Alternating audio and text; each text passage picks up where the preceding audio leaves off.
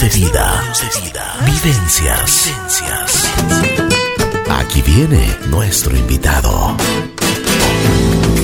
Buen día, buen día, buen día. Estamos aquí como siempre. Eh, hemos invitado el día de hoy a un buen amigo, Alex Peña. Pues estaremos conversando con Alex. Él es un deportista consumado. Es eh, amante del tenis, pues eh, veía su hoja de vida y, y se ha dedicado todo, absolutamente ha dado todo al tenis. Pero ahora está haciendo una obra social extraordinaria. Vamos a hablar con él, vamos a hablar de su vida, de, de, esos detalles tan íntimos que él, que él nos va a contar el día de hoy para que sirva de motivación para cada uno de nosotros. Alex, ¿cómo estás? Bienvenido. ¿Cómo te va? Gracias, buenos días. Un saludo muy cordial a todos los oyentes de JC Radio y un agradecimiento especialmente para ti, para por esta brillante oportunidad de explicar las la, fascinantes actividades que estamos realizando actualmente. Este eh, realmente ha sido una, una, situación de la vida que eh, doy gracias a Dios de lo que me pasó para llegar a entender las instancias de la vida que hay que agradecer día a día de todas las situaciones que personalmente cada uno tenemos. Vamos, vamos desde el principio. ¿Dónde naces? ¿Qué edad tienes? Eh, yo nací en Cuenca, tengo 52 años, vivo en Quito 43 años eh, aproximadamente. ¿Cómo así naciste en Cuenca? Eh, mi familia es de Cuenca, mis padres son, son cuencanos, vivían mucho tiempo en, en Cuenca, se casaron, fueron de de luna de miel a Miami, se quedaron ahí 20, 19 años, ahí nacieron mis dos hermanos mayores, sí. Ah, se fueron de luna de miel y se, quedaron. se quedaron 19 años de luna de miel, ahí nacieron mis dos hermanos mayores que tú, tú les conoces. Así es. Eh, luego vinimos a Cuenca a construir un hotel, el Hotel Dorado en Cuenca, por, eh, mi papá era ingeniero y eh, ahí, ahí, nací yo, soy el primer ecuatoriano en la, en la familia. Y luego vinieron dos hermanas menores que también nacieron en Cuenca, pero por circunstancias de trabajo de mi papá vinimos hace más de 40 años a, vivir aquí en Quito. Cinco hermanos, la familia numerosa. cinco ah. hermanos y cuando vinimos a Quito, eh, nuestros padres, eh, recuerdo mucho, yo era muy pequeño todavía, eh, el primer amigo o la primera familia amiga que nosotros teníamos de venir a Quito era la familia Cueva. Eh, eh, Pepito, que es el tío Pepito, que le decimos con tanto cariño en toda la familia, este es, es el, la, la, imagen de la relación de la amistad en Quito hace ya 40 años. Imagínate cómo ha pasado el tiempo. ¿Dónde estudiaste, Alex? Yo estudié en Cuenca hasta, la, hasta quinto grado, luego vine acá a sexto grado en el en el Borja 3, luego fui al colegio en, San Gabriel y luego mi especialidad es en hotelería eh, en, la IT en ese, en ese entonces. Eh, vengo de una familia relacionada con el tenis eh, todo el tiempo. Decir. O sea, nacieron con raqueta. Eh, y, creo que antes también todavía. Mi padre fue director de la, de la Federación Ecuatoriana de Tenis. Mi hermano fue el primer árbitro ecuatoriano eh, de la Sierra en, en, la, en, la, ATP. Él viajó por todo el mundo arbitrando torneos de tenis profesional. Eh, mis hermanas, tres hermanas, juegan tenis hasta actualmente. Eh, mi madre jugaba tenis y coincidentalmente dejó de jugar tenis hasta el primer día que yo le gané, cuando yo tenía 11 años, 12 años. Y coincidió, coincidió de que luego se lesionó el hombro, luego etcétera, y fue la última vez que, que jugó tenis eh, y tengo la suerte de de venir de una familia totalmente deportista y totalmente relacionada con, el tenis. Tengo Les encanta el tenis, ¿no? Eh, es nuestra vida, el deporte en general es nuestra vida. Eh, tengo mi hijo que tiene ahora 23 años, vive en Francia y él también es loco por el deporte, loco por la, por la bicicleta y loco por el tenis. Y eso es eh, fascinante porque eso se va transmitiendo de generación. en generación para compartir unos momentos realmente increíbles. Por ejemplo, el año pasado, diciembre, anteaño pasado, diciembre, nos fuimos a la playa en bicicleta, mi hijo y yo, y los momentos compartidos, los esfuerzos de las cuestas, del sudor de la costa, eh, compartir padre, padre e hijo, realmente esos momentos excepcional, no, tiene precio. compartir esos, esos, esos, momentos es, eh, es sin nombre y yo invito desde ya a, todas las familias, a todos los padres a hacer ejercicios y compartir esos momentos tan lindos con sus, con Oye, ¿tú, tú, tú, has tenido la posibilidad desde, desde, desde el colegio, desde la universidad, a prepararte como eh, profesor de tenis, veo que has hecho muchísimos cursos, has, has, estado de cabeza en, en varios clubes. Sí, eh, efectivamente mi área como jugador de eh, fue... ¿Primero quisiste ser profesional o no? Eh, fui profesional en su momento. En el- cuando yo tenía 17, 18 años jugué los torneos COSAT, eh, la gira sudamericana de COSAT, que son por 10 países. Lo hice por dos años consecutivos. Eh, el- en cuanto terminé el colegio, le empecé a jugar torneos profesionales de tenis, pero claro, el, egreso era dos y, el, y el ingreso era uno. O sea, eh, el, el tema económico es muy complicado cuando se inicia el profesionalismo. Y pasaba el tiempo y ya era hora de, de dedicarse más a, la- a los estudios porque Pues es muy difícil complicado. ser profesional. Extremadamente difícil. Es por eso que apenas son 1.500, 1.800 personas en el ranking mundial de más de 70 millones de personas que juegan tenis. Entonces, Impresionante, ¿no? Es muy complicado y sobre todo eh, hay que invertir mucho dinero para viajar a jugar torneos de tenis y- e intentar ¿No ganar te puntos. invitan a esos, a esos torneos? o- Te invitan cuando ya tienes puntos. Cuando Ya. ya tienes puntos en el ranking mundial, te invitan, pero el inicio, el arranque es, es muy complicado. Eso tiene que salir de tu bolsillo. Exactamente. Entonces, por ejemplo, los auspiciantes es muy difícil eh, creer en un proyecto Claro, que todavía no es sí. realidad. Luego, conforme subes en el ranking mundial, ya necesitas especializarte con un, un solo tipo de entrenador. Ya es eh, un costo más, más alto, pero eh, eh, el ingreso se supone que ya es más alto como para Claro, solventarte un entrenador. Más sin embargo, eh, luego de los torneos eh, eh, profesionales que jugaba, los circuitos COSAT, eh, decidí entrar a la- al arbitraje de profesional de tenis junto con, con mi hermano.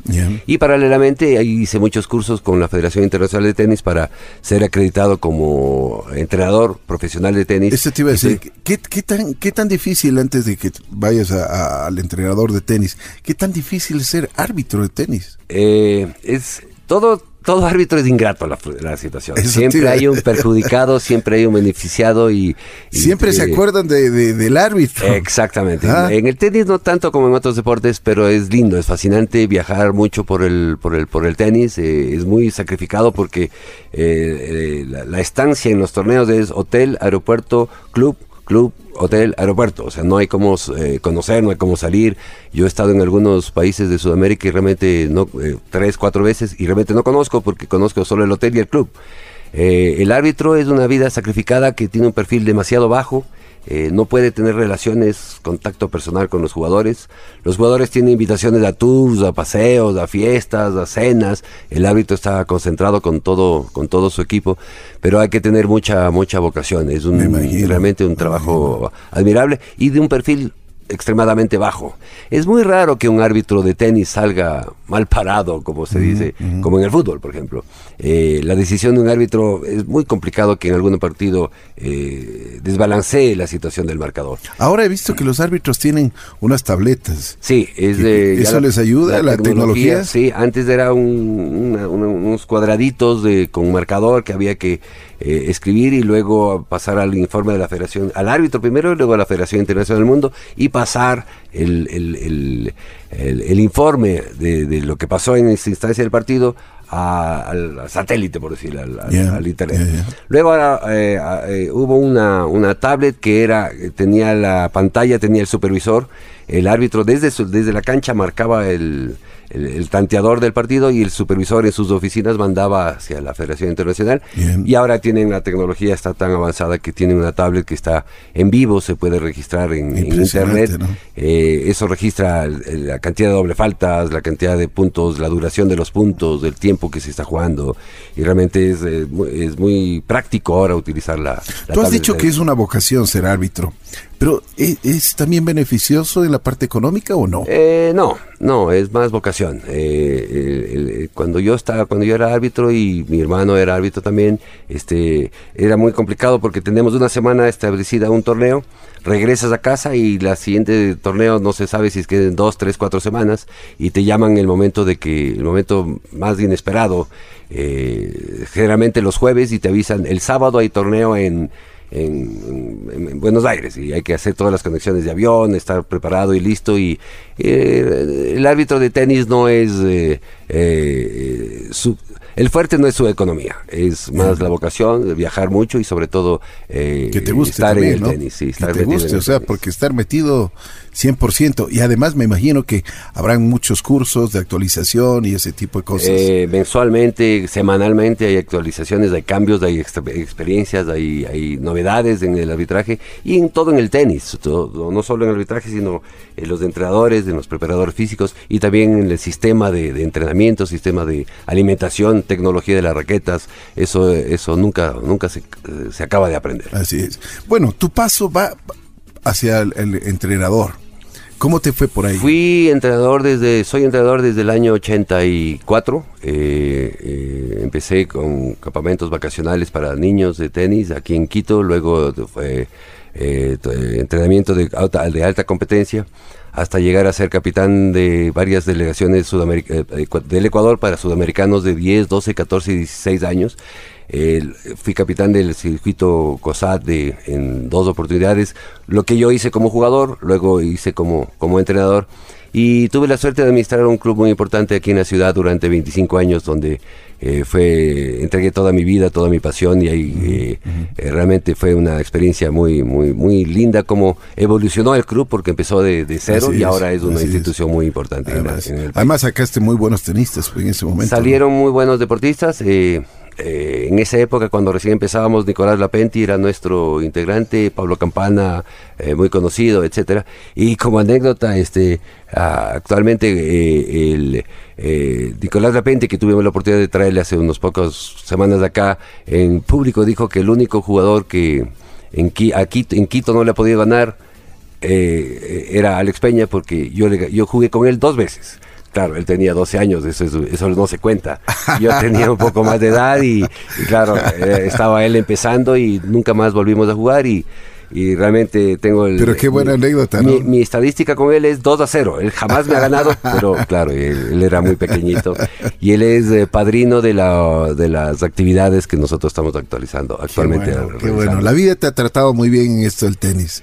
Eh, sí, conocí mucha gente, conocí mi familia, conocí mis, eh, grandes amigos, eh, inculqué el deporte a mi, a mi hijo. Eh, el, tenis te abre puertas, el tenis te abre negocios, el tenis te abre... el jugar tenis te, te rompe el esquema de, una relación cuando recién conoces a una, persona. Oye, ¿cambia mucho la tecnología en esto de las raquetas? Total, total. Ha cambiado de, digamos, de 25 eh, años acá. El mil por ciento. Totalmente. El mil por ciento. Antes ¿No solo marketing? No, no, no. antes era de madera, que el, tamaño de las cuerdas es muy pequeñita. Eh, ahora hay raquetas con mucha tecnología. Hay, raquetas, actualmente este año 2017 salió una raqueta con un dispositivo en el grip, en donde te dice cuántos golpes de derecha has pegado, cuántos golpes de revés has pegado, cuántos servicios has hecho.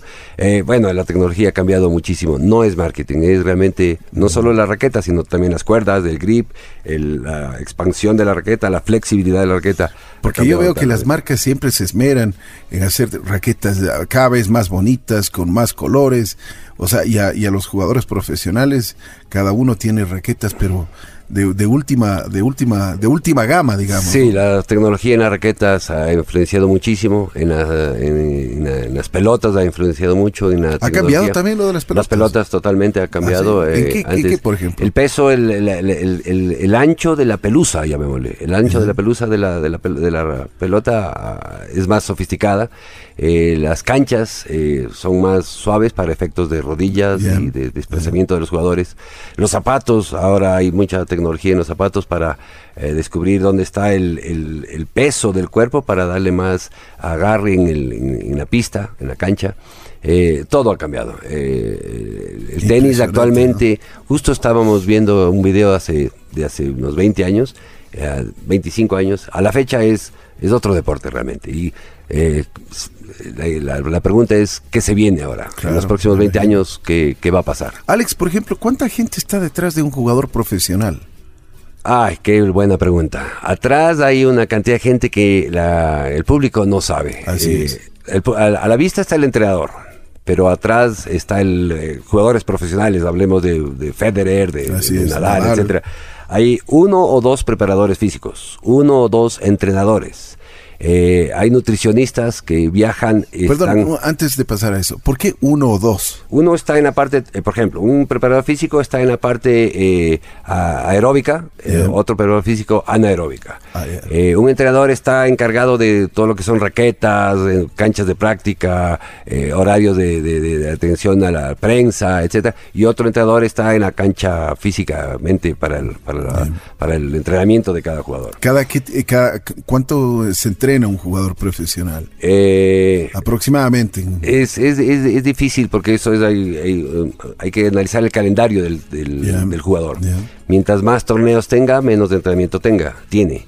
Ahora en esta época, por ejemplo, del año que ya se acabó el circuito profesional, entrenan mucho los jugadores en un promedio de 6, 7 horas eh, diarias, eh, con una carga muy, muy fuerte porque no hay torneos. El siguiente torneo empieza la segunda, tercera semana de enero. su pretemporada física. Pretemporada física, pretemporada técnica y todo depende del calendario de torneos que tengas. Eh, en junio, julio, agosto, que es donde más carga de entrenamientos, de torneos hay, el entrenamiento es menos, solo es calentamiento y, puesta a punto.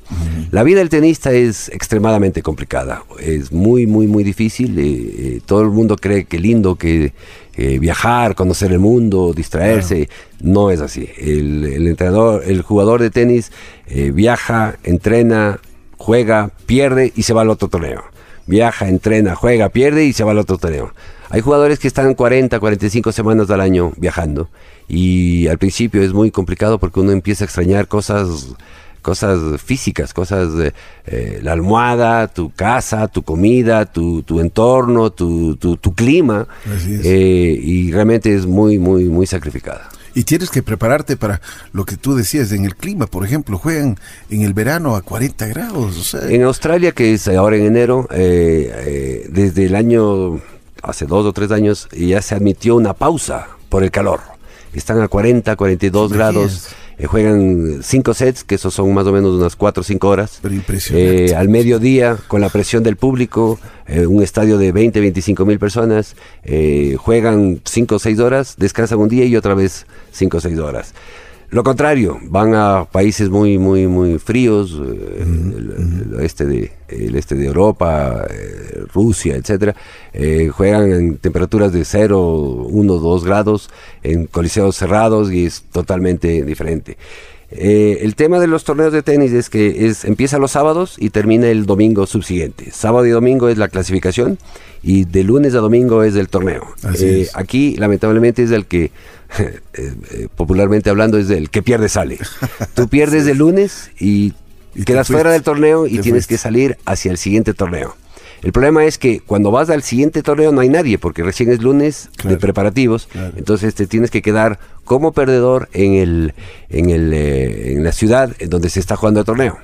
Económicamente es complicado porque la organización paga el hospedaje hasta la noche del día que pierdes. Por ejemplo, yo pierdo hoy, me pagan esta noche, de hospedaje y, mañana eh, estoy afuera. Yo decidiré si es que avanzo al siguiente torneo, por ejemplo, eh, hoy, si, fuera lunes, me tengo que quedar porque en el siguiente torneo no hay, están preparando todo. Eh, me quedo hasta miércoles, jueves, solo entrena, entrena, entrena porque ya perdí. jueves me voy al siguiente torneo, entreno jueves, viernes, sábado, empiezo el domingo, lunes del torneo, vuelvo a perder otra vez y, me quedé colgado otra vez dos semanas. Es muy complicado. Me imagino, y eso en la parte económica también te, te debe golpear, porque esos ya son costos personales. Tú tienes que, la organización paga a, el hospedaje de dos personas, ya sea esposa, novia, eh, entrenador, preparador físico, amigo. Eh, yo como jugador tengo derecho a una persona más, generalmente es de los entrenadores, hasta la noche del día que pierda.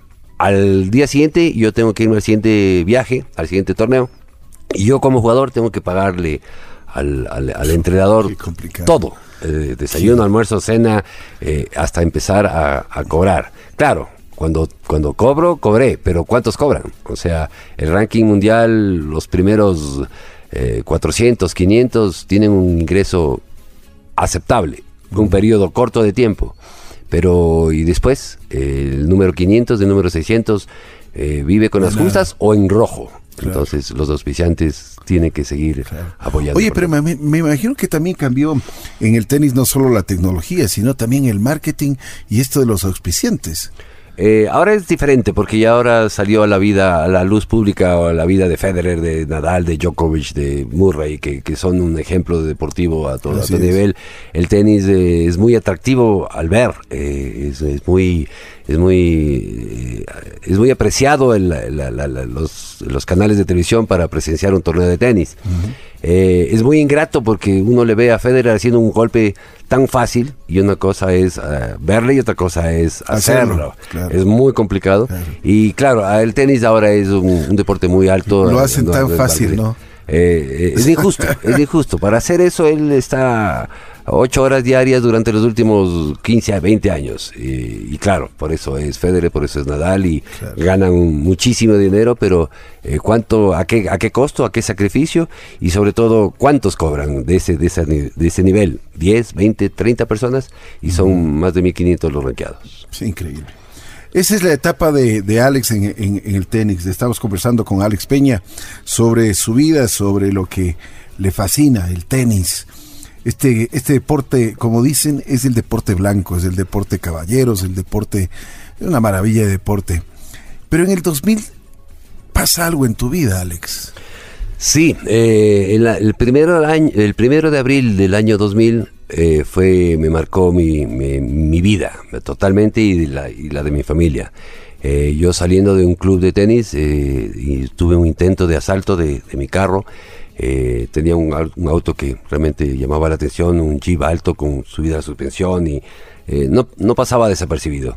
Salía yo del club eh, como a las 11 de la noche y tuve una persecución con unos disparos para, para que pare y llevarse el auto. Y yo cometí un gravísimo error, entre comillas, porque el tratar de huirme. yo vi que era un auto verde, mm, viejo, que sonaba mucho, me llamó mucho la atención el sonido yo arranqué por el sector de la Grande Centeno, bajaba por la Brasil y al tocar, yo iba a mucha velocidad para llegar a la, a la gasolinera de, Ernesto Guerra, que está 24 horas abierta, y a pedir auxilio y a quedarme ahí. Y el rato que pasaba por el Canal 4 me tocaron por atrás y se volcó el auto, eh, pegó el techo en el piso y luego se quedó con las llantas eh, nuevamente en el piso y los asaltantes obviamente huyeron. Eh, yo cometí un error en no haber eh, entregado las llaves, parar y, me salvé. Pero eh, tenemos el caso más conocido actualmente, nuestro presidente, señor Lenny Moreno, que tuvo un accidente, un asalto, al frente de lo mío, al frente de lo mío. Lo mío fue Brasil y América, y él fue América y Brasil, al lado, junto, junto al, al, memorial, eh, sala de velación. Y él hizo lo que yo no hice, él se bajó eh, del carro, dio las llaves, eh, los asaltantes arrancaron, se asustaron que fue muy fácil, regresaron y le dispararon por atrás. Eh, ahora, la, y, gracias a Dios, ya no soy usuario de silla de ruedas y Lenny Moreno, todos sabemos que es. o sea, es relativo. mi persecución fue complicada, se accidentó el auto, los asaltantes fueron, se huyeron. un amigo, un taxista amigo, junto al que yo conocía mucho a la cooperativa porque ayudaba en dándoles trofeos para los campeonatos de fútbol, etcétera. Me reconoció y eh, paró, me ayudó, abrió la puerta y yo salí totalmente caminando. Totalmente consciente, totalmente caminando, no, no, no, tenía un poquito de dolor de cabeza, un poco de los codos y el oído me dolía, pero eh, nada grave. Eh, llamó a mi hermana que vivía muy cerca en la zona del bosque y llegó inmediatamente mi hermana con mi cuñado y se quedó eh, mi cuñado eh, en, el auto y mi hermana me llevó al hospital Los Andes. Eh, como cosa curiosa, yo le reclamé, le critiqué a mi hermana que dejó mal parqueada el auto porque de la emergencia que ella ella sabía que estaba pasando.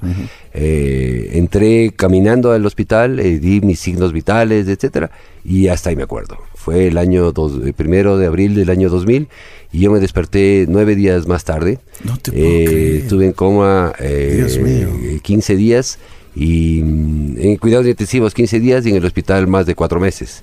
Tengo un hematoma craneoencefálico en la cabeza de 172 puntos.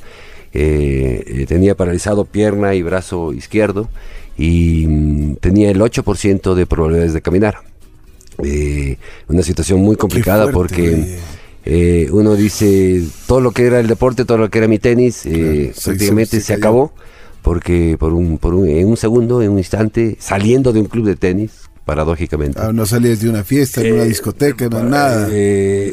haciendo mi vida de tenis, haciendo, viniendo de una familia de, deportistas y haciendo, haciendo deporte, me pasa esto, tenía paralizado pierna y brazo izquierdo y no podía ni siquiera hacer aplicar como para jugador en silla de ruedas, porque la silla de ruedas necesitas dos manos para movilizarte. Yo tenía paralizado pierna y brazo izquierdo. Y entonces en, esos momentos de la rehabilitación que era eh, era un albur porque no, no había nada que rehabilitar si tenía paralizado todo. Eh, en esos momentos de, descanso, de, después post, post accidente, eh, apliqué a la Federación Internacional de Tenis para ser entrenador de, tenis de silla de ruedas. Oye, pero primero, cuando te despertaste, ¿qué pensaste? ¿Cuál fue tu, ah, primera reacción? Me acuerdo muy claro esas, esas palabras. Eh, un reaccioné, vi unas luces blancas. Eh, Estuviste nueve, nueve, días en coma. Eh, nueve días en coma y en cuidados intensivos. ¿Tuviste una operación? Sí, tengo una operación para eh, evacuar un hematoma que tenía en la cabeza. mi lesión empieza eh, más o menos a la, altura de la oreja y termina por atrás, más o menos por acá, 172 puntos. Eh, entonces los efectos son cruzados y por eso es la parálisis del, lado izquierdo. Mi, médico me decía que cuando yo reaccioné me asusté mucho y el médico me tenía, tengo no muy sabías claro. qué había pasado. Me dijo, ¿cómo te llamas? Alex Peña, eh, ¿qué pasó? Mi carro, ¿dónde está mi carro? Eh, ¿Qué fecha es hoy? Si mi accidente fue primero de abril, 11 de la noche, esto era 2 de abril, primeras horas de la mañana. No, era una semana, una semana más tarde. Ahí me di cuenta del, de, la, gravedad. de, la, gravedad. de la situación. Obviamente toda la familia sufrió, sufrió mucho, mi, padre, mi madre, todos, fue una consternación muy compleja. Eh, los amigos fueron incondicionales, ahí, eh, ahí valoré lo que es tener una cantidad de amigos que eh, eh, realmente no, uno no creía que tenía tanta gente que, que le apreciaba a uno era un desfile de gente ahí muy, muy, muy, muy interesante, especialmente todos de tenis. Con mucho cariño, eh, eh, mucho afecto. Eh, fue, fue lindo ver a gente que no la había visto muchísimo tiempo, se enteró del accidente y, realmente desde ahí uno cambió, cambió a valorar los amigos, a cambiar los sentimientos, a, cambiar, a valorar la vida. Em, Te cambió la vida absolutamente para todo. ahora yo valoro muchas cosas que la gente no se da cuenta. Por ejemplo, ahora cuando, cuando tú te has levantado, lo, que has hecho es hasta con medio pereza eh, girar tu cuerpo de la cama, incorporarte e ir a, la, ducha. Cuando una, es un usuario de silla de ruedas, necesitas, si es que está cerca de la silla de ruedas, eh, como, como sea, alcanzarla. Cuando está lejos, pedir ayuda para que venga alguien a, a traerte la silla, eh, incorporarte hacia la silla, ir a un baño que normalmente no es accesible. En los hoteles, en, restaurantes no es accesible, las, las puertas son muy pequeñitas. O cuando es grande la puerta, los, los lavamanos son extremadamente altos y uno no, alcanza a ver porque la vida es de una óptica de una silla. Así es. Eh, eh, oficinas, veredas, parqueaderos, parqueaderos que ¿no? se da, uno no se da cuenta. Y por ejemplo la, la, bicicleta, como, como parte de mi rehabilitación me mandaron a hacer eh, ciclismo. Me iba a la Carolina y me daba una sola vuelta en más de 40 minutos. Iba despacito, me caía, me mareaba, etcétera. Al siguiente día quería darme dos vueltas, al siguiente día siete vueltas, al siguiente día bajar los tiempos y ahora estoy enfermo por la bicicleta y hago prácticamente casi todos los días, eh, seis días por semana. Eh, lo que es valorar en abrir las piernas, subirse a una bicicleta, coger el, manubrio y desplazarse. Y poder. Esa la gente no se da cuenta que, que, puede hacer.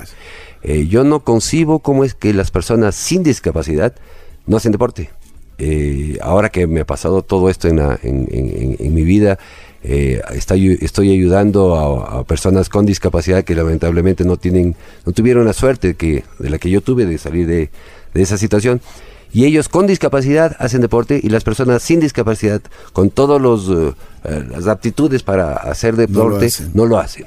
Los pretextos son miles. No tengo tiempo, no tengo bicicleta, no tengo raqueta. No es pretexto. Por ejemplo, el presidente Obama, con un calendario bastante más complicado que cualquiera, de nosotros, hace deporte. Y eh, para, para, para, sentarse a ver la, la, televisión hay tiempo, pero para hacer bicicleta no hay tiempo. Eh, si el día empieza a las 6 de la mañana, 20 minutos, 30 minutos antes para caminar, que ya es deporte, eh, eh, uno tiene la sensación de, de, vivir cuando uno hace movimiento. Mi padre, que lamentablemente falleció hace 5 meses exactamente, de 92 años, él hizo deporte hasta, hasta los días últimos de su vida. Eh, caminaba con, con, mucha, con mucha agilidad, jugaba tenis, trotaba, etcétera, y eso se va inculcando, como dije anteriormente, a, los hijos, a los padres. Y los y compartir el deporte con la familia es lo más, lo más preciado en la vida. Alex, tú estuviste cuatro meses en el hospital. Me imagino que debe haber sido una enseñanza, pero de aquí a la luna, ¿no? Tuviste mucho tiempo para pensar. A uno le pasa el día tan lento y al mismo tiempo tienes tanto tiempo para pensar. Eh, una retrospectiva, ¿qué hice en mi vida desde que nací hasta el accidente?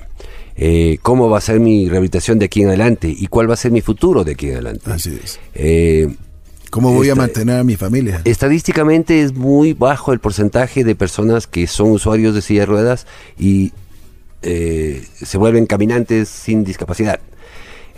tengo yo esa, la suerte de, ser de ese grupo desde el punto de vista tenis, soy muy afortunado de que soy el único entrenador de tenis y de ruedas que fue usuario de silla de ruedas. Entonces yo sé lo que es sentirse estar en una silla. De los 142 entrenadores del mundo acreditados por la Federación Internacional, eh, no, tengo idea la estadística, pero me atrevería a decir que será el 2-3% que son gente que estuvo en silla de ruedas y ahora están enseñando a personas con silla de ruedas. Pero cuando estuviste ahí en, en este en, este periodo de, rehabilitación, tuviste tiempo para pensar, dijiste, no voy a dejar el deporte y quiero también ser entrenador en silla de ruedas. Ese, ¿Esa fue tu, conclusión sobre esto? del cero al accidente, de cero años al accidente, eh, te arrepientes de no haber hecho cosas eh, en la vida, como por ejemplo eh, darte cuenta de lo que tienes, darte cuenta, no, no materiales, eh, darte cuenta que tienes tus amigos, que tienes familia, que tienes tu cuerpo, tienes visibilidad, tienes oído, tienes piernas, tienes brazos, tienes que puedes respirar, que, puedes, caminar, que, yo para irme a tomar un café me levanto de esta silla y, te fuiste.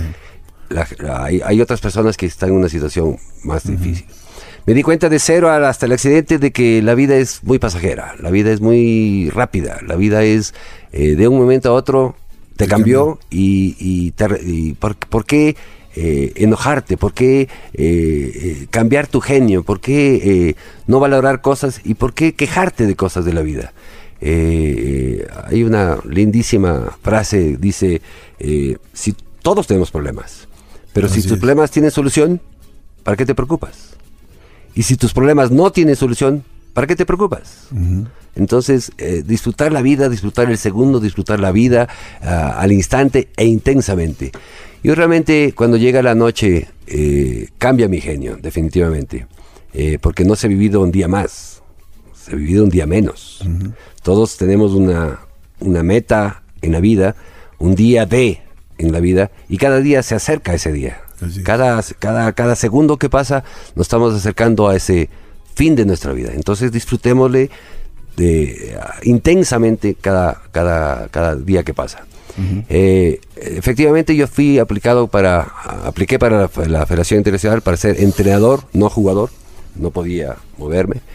Eh, luego se conectó todo el brazo, se conectó toda la pierna, me, empezó mi rehabilitación, eh, empezó mi, mi, mi, nueva vida. Eh, poco a poco fui dejando la, silla de ruedas, ahora no tengo absolutamente ningún tipo de discapacidad. ¿Qué, tiempo estuviste con silla de ruedas? aproximadamente casi siete meses. fue muy difícil, fue muy, muy, muy, muy, muy complicada la, la situación, pero ya pasó y ahora eh, estoy empeñado en la vida en concientizar a la gente, en valorar las cosas que uno tiene sin haber pasado el dolor que yo pasé. Te estoy eh, facilitando las cosas que a mí me hubiera encantado que alguien te lo diga. Me lo diga antes del que yo pasé y ahora eh, estoy empecinado en, en, toda la gente, en todo mi entorno, en decir, oye, no te quejes por tonterías si tú tienes absolutamente todo. Así es. Eh, el 2 de junio del año 2016, eh, poco después de varios preparativos, trabajos, mente y tanta cosa, empecé a crear un sueño nuevo que se llama la escuela Fundación Escuela Ecuatoriana de Tenis en Ruedas. Es un agradecimiento a la vida, es un agradecimiento a Dios, es un agradecimiento a, la situación de que me permitió salir de, la situación que yo estuve, eh, de, la, de, la, de la actividad que yo estaba haciendo y empecé a, crear la primera escuela de tenis en el Ecuador para tenis para personas con discapacidad.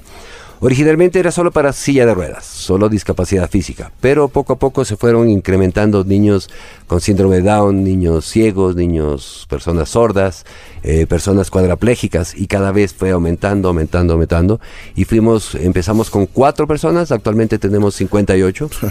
La fundación es absolutamente gratuita, eh, un principio eh, mi madre estaba convaleciente en el hospital los últimos días de su vida en el año 2016, 2006 eh, y una noche hablando con ella le dije mi, mi, sueño que tenía y como comentario me dijo, sería lindísimo que la fundación sea autosustentada para que los niños no paguen, porque lamentablemente en nuestro país un altísimo repito, altísimo porcentaje con personas con discapacidad es una condición económica difícil, complicada. Y en honor a mi madre, la fundación eh, eh, tiene cero costo. Nosotros les damos absolutamente todo.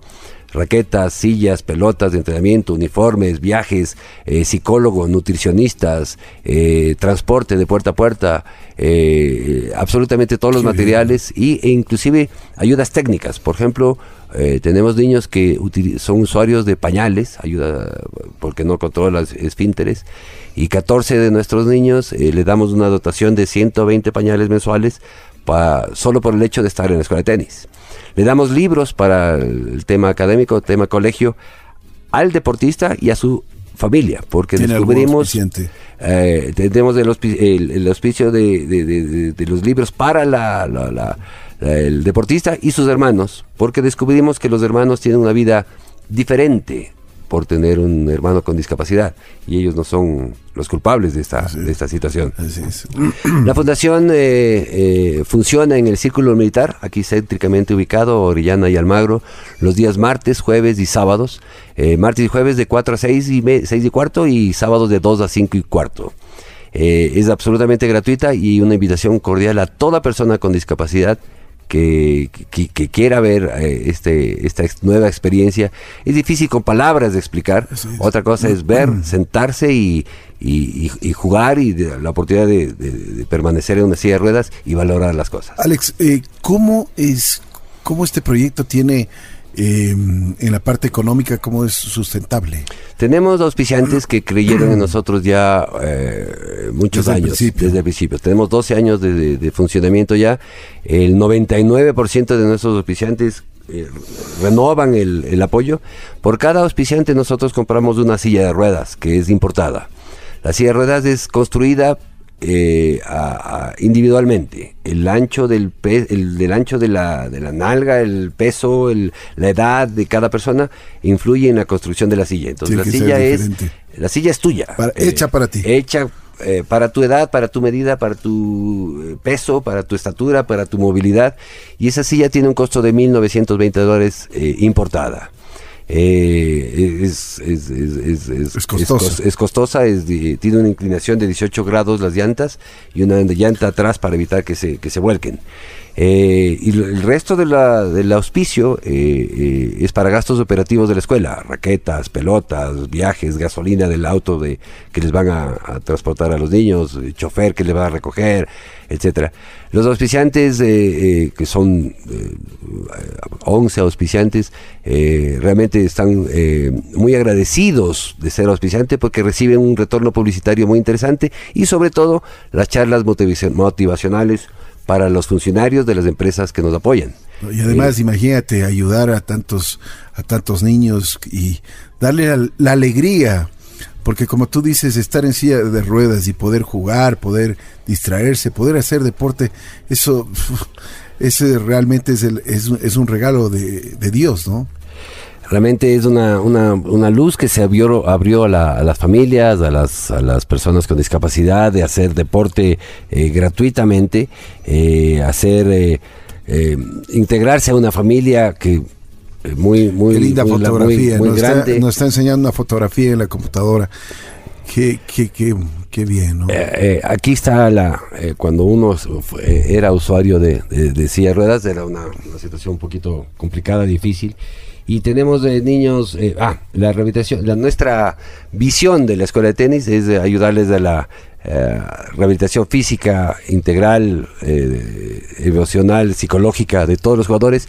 Y nuestra agrupación recepta todo tipo de personas con discapacidad, sin importar la edad, condición social, tipo de lesión, procedencia, etcétera, y le ayudamos muchísimo en, la, en, la, en el tema de la rehabilitación física, mental, emocional al, a la persona y a, los, y a, su familia. Este, tenemos eh, funcionamos en el círculo militar, como repetía, los días martes, jueves y sábados. Eh, tenemos el aval de la Concentración Deportiva de Pichinche y de la Confederación Sudamericana de Tenis. Eh, y, y, tenemos todo tipo de discapacidad. Niños ciegos que juegan tenis. La pregunta de todo el mundo es, ¿cómo es posible que una persona ciega juegue tenis? Son con unas especiales pelotas que tienen un cascabel, unas, unas pepitas que suenan y es mm. impresionante el esfuerzo que hacen para eh, jugar. Y hay no solo golpes, sino hay un, rally que se llama en el juego. Eh, hay varios, el, punto dura varios golpes y es impresionante y admirable el esfuerzo que ellos hacen. Tenemos niños síndrome de Down que obviamente caminan, tenemos niños con discapacidad física. El menor de nuestros niños tendrá aproximadamente 7, 8 años. Y el mayor de, lo, de la etapa juvenil tendrá 40 años. Y tenemos gente adulta también pasado los, los, los, 40 años. Pero nuestro fuerte es los niños y jóvenes. Tenemos niños amputados, tenemos niños cuadraplégicos, tenemos niños eh, de, todo tipo de condición eh, eh, de, de discapacidad tenemos un taller lindísimo que funciona eh, realmente, eh, modestia aparte, muy entusiastamente con... Es el primer taller de mantenimiento, enderezada y pintura de silla de ruedas, prótesis, andadores y, bastones. Absolutamente gratuito. Eh, corrección. Todo trabajo que se hace en el taller tiene un costo, que es un abrazo. Tenemos gente de la, de la, de la, gente anciana, gente, gente de la calle con mucho respeto que, sus, estas palabras, gente de, la tercera edad que tiene andadores. Nosotros reparamos, cambiamos y pintamos eh, sin eh, ningún costo. Eh, nos tardamos más o menos unos tres o cuatro días en reparar sus silla de ruedas y tenemos un promedio de 14 trabajos mensuales de, que hacer. Eh, el sobrante, una parte del auspiciante eh, va para el, para el taller de, de, silla de ruedas que está funcionando actualmente muy bien. Eh, originalmente empezamos solo con silla de ruedas discapacidad física, pero se, ah, incorporó el síndrome de Down y las personas ciegas. Nuestros auspiciantes, nuestros padrinos son Nicolás Lapenti y Lenin Moreno, que por obviamente por, sus, por su condición, y eh, realmente es difícil explicar la situación, eh, cómo, cómo funciona la escuela. Es mucho más práctico y mucho más admirable es ver. hay que ir a ver. Hay que, hay que, hay que visitar. Se puede visitar tranquilamente los días que tú has dicho. Es absolutamente gratuito. Martes, jueves y, jueves de 4 a 6, sábados de 2 a 5. Eh, uno sale con el corazón diferente uno entra con, con una perspectiva de la vida y sales eh, eh, conmovido, diciendo, wow, eh, que ellos hacen deporte, ellos viven la vida y yo me quejo de tonterías. O sea, he tenido grandes experiencias de grandes amigos, muchos empresarios, muchos presidentes de las empresas que nos auspician y dicen, oh, no es posible que yo eh, tenga una vida tan enredada sabiendo de que hay personas con muchísimo más eh, dificultad que nosotros. Así es. Alex, Dios te dio la oportunidad de ayudar a mucha gente. Yo creo que eso es, eso es algo que no tiene valor. Soy el hombre más, el entrenador de tenis más feliz del mundo. Tengo 58 hijos eh, que le, eh, damos todo para cambiarles la vida a ellos, que lo hemos logrado. Pero ellos no tienen idea lo que ellos nos han cambiado la vida a nosotros. Eh, yo apenas les doy una clase de tenis. Ellos nos dan una lección de vida, de superación, de esfuerzo, de vivir la vida intensamente. Y yo estoy en deuda con ellos. Yo solo les doy una clase de tenis ellos me dan eh, mil veces más de las cosas que nosotros damos. Em, eh, hay situaciones, eh, anécdotas de todos los niños, de que hay, niños que estaban encerrados en sus casas durante años y ahora con el tenis se les cambió la vida. Hay niños que sufrían de epilepsia, tenían convulsiones cada cada, cada semana, cada 15 días, ahora les dan cada 2, 3 meses. Será el sol, la adrenalina, el deporte, el cariño. Eh, no tienes idea la, la, sensación que uno percibe al intentar cambiarles la vida a ellos. Hay niños que, que su vida es el tenis actualmente. Uh, hay niños que aparte de deben soñar por ir a jugar, de la escuela de tenis ellos ya juegan eh, independientemente en su, con sus hermanos con sus casas etcétera.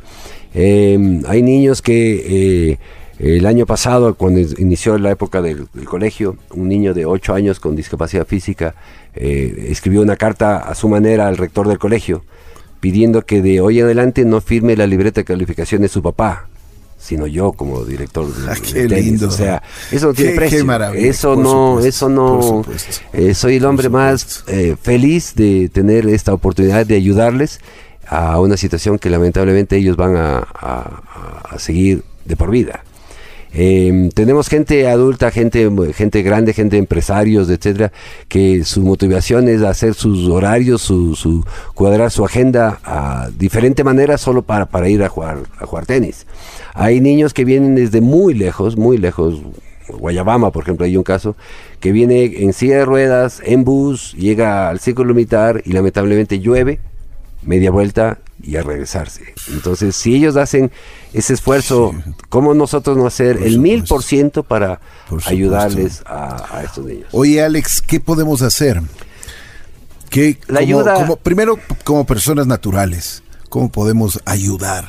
La ayuda es en todo, en todo. Necesitamos gente que nos ayude hasta armar las sillas, llevarles al auto en donde llegaron al tenis, eh, ayudarles a bajar de, la, de su auto para la silla de ruedas y transportarles a la cancha. La ayuda es eh, eh, el soporte, ayudar a, los nutricionistas y psicólogos a, tomar el peso, a tomar la, las medidas, etcétera. La ayuda es a hacer pasabolas eh, tenemos muchos voluntarios, aproximadamente unos 20, 25 voluntarios que nos ayudan de pasabolas. Eh, no tienen ninguna relación con personas con discapacidad, fueron a la escuela, se engancharon con la escuela, se hicieron amigos con, con la escuela y ya, ya, están metidos. La ayuda es eh, de todo, la ayuda es de, de, parchar las llantas, en el taller de silla ruedas, herramientas, la ayuda es en, hacer un seguimiento académico de todos los niños que estudian necesitamos manos para todo, necesitamos manos para, para ah, sacar esto adelante y como siempre decimos, de dinero no se preocupen porque no hay. Entonces, entonces la ayuda es voluntaria. Qué, sincera, qué, sincera tu expresión. Efectivamente, la ayuda es voluntaria, la ayuda es de corazón. Y una vez, solo pido la oportunidad que vayan una vez a la escuela de tenis van y se enganchan y, les cambiamos la vida a ellos también, a los voluntarios. Eh, la ayuda es eh, ahora eh, coordinar con, y digo públicamente, y, perdón por el atrevimiento, Ricky, pero hacer obras, obras, obras sociales, obras de la reuniones sociales con los niños y personas con discapacidad. Por ejemplo, los artistas que quisieran eh, apoyarnos, convenir a la fundación, coordinar una, una, reunión, tomarnos un café, una foto para los niños. Eh, y estoy seguro que la gente famosa, la gente eh, cantantes, etcétera, también les va a cambiar la vida, a tocar, a, tocar un poquito su corazón en decir yo soy famoso y tengo todo. Esta gente es no tiene, no tiene tanta fama, no tiene tanto dinero, no tiene tanto, son unas personas comunes y corrientes que lamentablemente tienen discapacidad y son más felices que muchos de los eh, caminantes. Me comprometo públicamente para hacer el, el, momento que venga, por ejemplo, Jarabe de Palo, a Paul Jones le vamos a llevar a, la fundación, voy a, voy a coordinar con él mismo. A Manuel Medrano lo voy a pedir personalmente para que vaya, para que esté un momento con los niños y por supuesto conozca de la fundación. Si es que puedo hacerlo con los demás artistas y lo vamos a hacer con mucho tiempo, pues yo te estaré comunicando. Te agradezco mucho, Ricky, toda esta oportunidad y sobre todo la eh, la, apertura para organizar esta, esta reunión próximamente con gente, gente artistas, músicos, eh, que realmente para ellos van a ser 30 minutos, pero para la gente, los niños con discapacidad, les va a marcar la vida.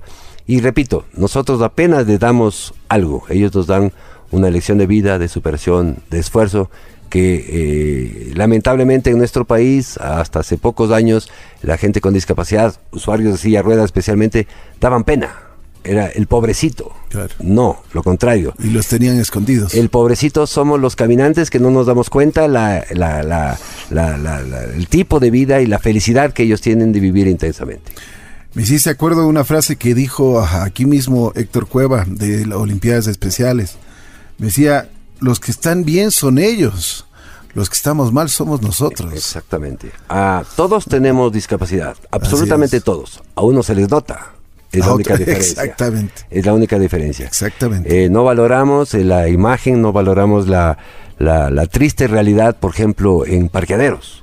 Eh, utilizar nosotros como caminantes sin ningún tipo de discapacidad un, un, parqueadero en un centro comercial, en un aeropuerto, que dice claramente para personas con discapacidad. Y la, la gente usuario de silla de ruedas, por ejemplo, llega, no hay parqueadero, tiene que estacionar muy lejos, los carros son muy pegaditos, no se abren las puertas, eh, no hay espacio para sacar la silla de ruedas y, el señor caminante que está eh, utilizando el parqueadero está feliz de la vida porque llegó primerito. Y encima más bravo. Eh, bravo y exigente y dice solo es de un ratito. Entonces, Así tenemos que cambiar eso, ¿no? Hay una, estamos en una campaña muy linda en la escuela que se llama Yo Respeto. Eh, eh, estamos en, eh, solo es con una frase. Si nosotros encontramos a una persona que con discapacidad, perdón, una persona sin discapacidad que utiliza un parqueadero con discapacidad, nosotros solo le decimos, yo le doy mi puesto, le cambio por mi situación. O sea, el puesto es mío. Usted está invadiendo mi territorio Usted puede ir a cualquier parte. Le cambio. Yo, yo, yo, yo parqué allí, usted cámbieme por mi situación. Vaya a parquear mi, carro. Le doy mi silla de ruedas. Le doy mi silla de ruedas. Eh, hay otra campaña muy linda que tenemos a la gente que, ahora ya no tanto, pero hasta hace pocos años la gente no usaba los cinturones de seguridad. Eh, un gran grupo de nuestra escuela estábamos en una campaña de decirle, ponte el cinturón. Yo no me puse ahí dice absolutamente, ahí dice todo. Em, las señoras, eh, con mucho respeto, Ricky, las señoras de embarazadas que utilizan un parqueadero, eh, si mal no tengo entendido, los, los médicos lo que más le mandan es a caminar. Así es. Eh, a no ser que estén extremadamente ya a punto, pero durante el proceso de embarazo lo que más le mandan es a caminar. Eh, la silla de ruedas no puede caminar, no puede transportarse de sitio a sitio. y sería lindo que las señoras eh, usuarias de los, de los parqueaderos, a no ser que sea lo más extremadamente necesario, utilizarlos. De lo contrario, dejar a personas que realmente necesitan y concientizarse. Yo les invito que un día se sienten en una silla de ruedas y parqueen el auto en un... piensen imaginariamente parquear un auto en un centro comercial que no hay espacio y está desde muy lejos caminando con mucha dificultad y la gente eh, sin, sin ningún tipo de discapacidad haciendo uso de las personas de sitios que no es para ellos. Alex, la fundación está ahí, el público también que nos escucha tiene la posibilidad de ayudar de una u otra forma. Las empresas ¿Cómo, ¿Cómo pueden ayudar? Sí, tenemos eh, un programa de auspiciantes que es una sola, un solo, un solo plan, llamémosle así.